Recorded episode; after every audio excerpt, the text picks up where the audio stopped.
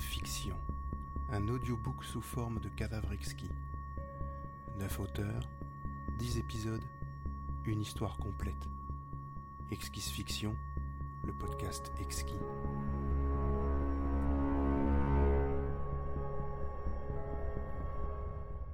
La cabine que les trois ingés de classe C de la Starshot Company partageaient depuis exactement trois mois heure solaire à bord du Zeug amoureux avait bien sûr été mise sous scellé après l'arrestation tonitruante de Vince Parsec et d'Androsco Maverick.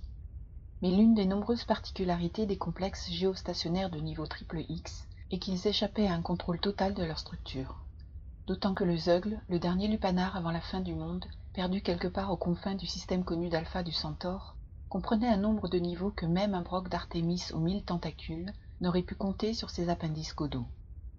C'est ainsi que le moindre espace, de la suite la plus luxueuse au placard à le plus exigu, connaissait au minimum deux accès, un officiel et un non officiel, la fameuse backdoor. Tout le monde est là? Non, il manque encore une bonne partie de l'équipe. Simon, Julien, Dorian, Flash T et Xavier nous rejoindront après avoir livré le dernier paquet. Mélanie est en route, elle sera là d'une minute à l'autre. Tant pis, nous allons quand même commencer. Le temps nous est compté. La cabine est sûre, Willem Aussi sûre qu'une ceinture de chasteté garantie trois ans par le Vatican New Age. Même le plus pervers des archiprêtres blondes pourrait y glisser son... Précision et concision, Willem. C'est notre devise. Tu te rappelles? C'est bon, Murat. Il voulait juste... Détendre un peu l'atmosphère. Je sais, Draven. La femme qui venait de s'extraire de la cloison dérobée, située juste derrière la douche amovible, s'assit sur la couchette restée vacante, celle de Vedetta, le troisième larron sans qui toute cette histoire n'aurait jamais eu lieu. D'un geste calme, elle actionna l'hologramme portatif en serrant son poignet qui se mit à trembloter d'une lueur blafarde. Voici ce que j'ai pu récupérer sur l'ordinateur central. Ça a été filmé par les caméras de surveillance du bar situé au pont supérieur.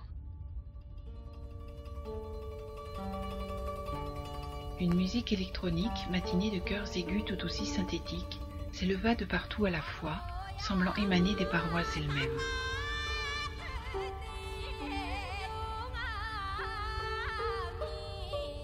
Ondulant comme l'une de ces anciennes carpes scintillantes qui peuplaient autrefois les bassins de la colonie nippone avant la première ère du changement, elle laissa glisser son holo kimono orné de fleurs de cerisier sur sa peau laiteuse et translucide jusqu'à la naissance de ses...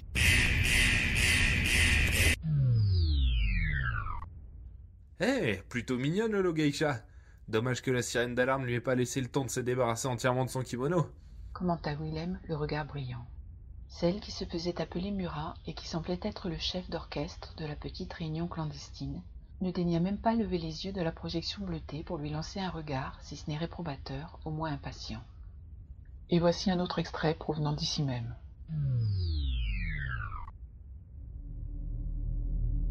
Vince ne s'attendait pas à ça, il devait l'admettre. Pour que les andropatrols se mettent ainsi au garde à vous, cet invité mystère ne pouvait être qu'une huile. Mais s'il avait l'habitude de constamment croiser toutes sortes de créatures exotiques, ce bruit de vérin métallique, qu'il reconnut immédiatement, était une nouveauté sur cette station. Le MPV, une machine de présence virtuelle, un robot contrôlé à distance par une personne considérant l'autre comme une menace.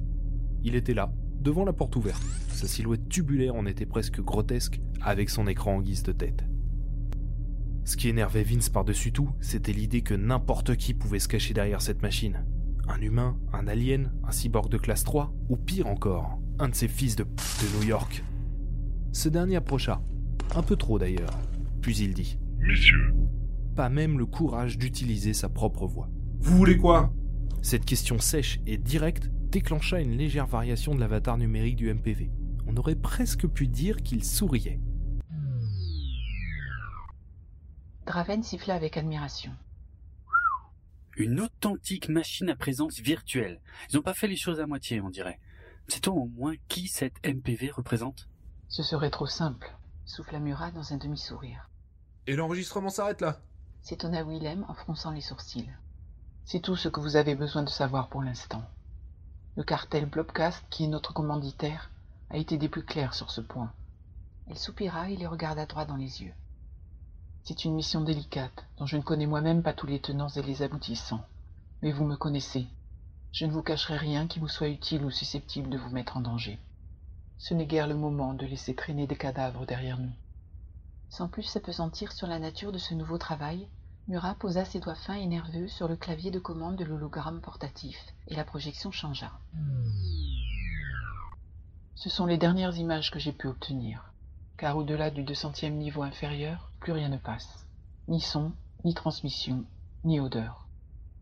End Vince, qu'est-ce qui se passe? L'ascenseur est en chute libre. Faut que t'arraches le câble de dérivation derrière le panneau à ta droite pour que je puisse pirater le frein auxiliaire. Tu sais faire ça? Non, non, je dis ça pour passer le temps. Allez, End Pétrifié par la peur, Endorsko répondit seulement Vince, on va crever. Réalisant que ce n'était pas comme cela qu'Endorsko allait se calmer, Vince lui dit alors la première parole rassurante qui lui passa par la tête. Oui, on va crever. Mais d'abord, j'aimerais bien que t'arraches ce câble, histoire que ça arrive pas aujourd'hui. Malgré le peu de lumière à courte portée qui provenait de sa lampe d'épaule, Vince put voir qu'Endorsko s'était retourné pour déboîter le panneau. C'est quel câble? Le couleur taupe. Ou le queue de renard. Arrête de te foutre de moi. Il fait trop sombre pour distinguer les couleurs de toute façon. C'est le gros, le petit ou le plus petit? J'en sais rien, arrache tout. Endorsko tira d'un coup sec sur tous les câbles occupant son champ de vision. Une LED changea de couleur sous le panneau que Vince avait déjà démonté de son côté, et celui-ci tapa rapidement une série de commandes sur l'écran. L'ignoble grincement métallique qui débuta à ce moment-là était le plus beau son que les deux collègues avaient jamais entendu. La cabine mit de longues secondes à s'immobiliser complètement, ce qui signifiait qu'ils avaient pris beaucoup de vitesse. Il fallait maintenant découvrir à quel niveau ils se trouvaient. Viens m'aider à ouvrir les portes. Oh, l'odeur pestilentielle de ce niveau m'insupporte déjà. La dernière projection holographique finissait à peine que la douche tourna silencieusement sur son axe, laissant passer Mélanie, la quatrième membre sur les neuf que comptait le commando mercenaire des exquis podcasteurs. Suivez les aventures de Vince Parsec, Andorsko Maverick et Vedetta dans le prochain épisode exquis du dernier Lupanar avant la fin du monde.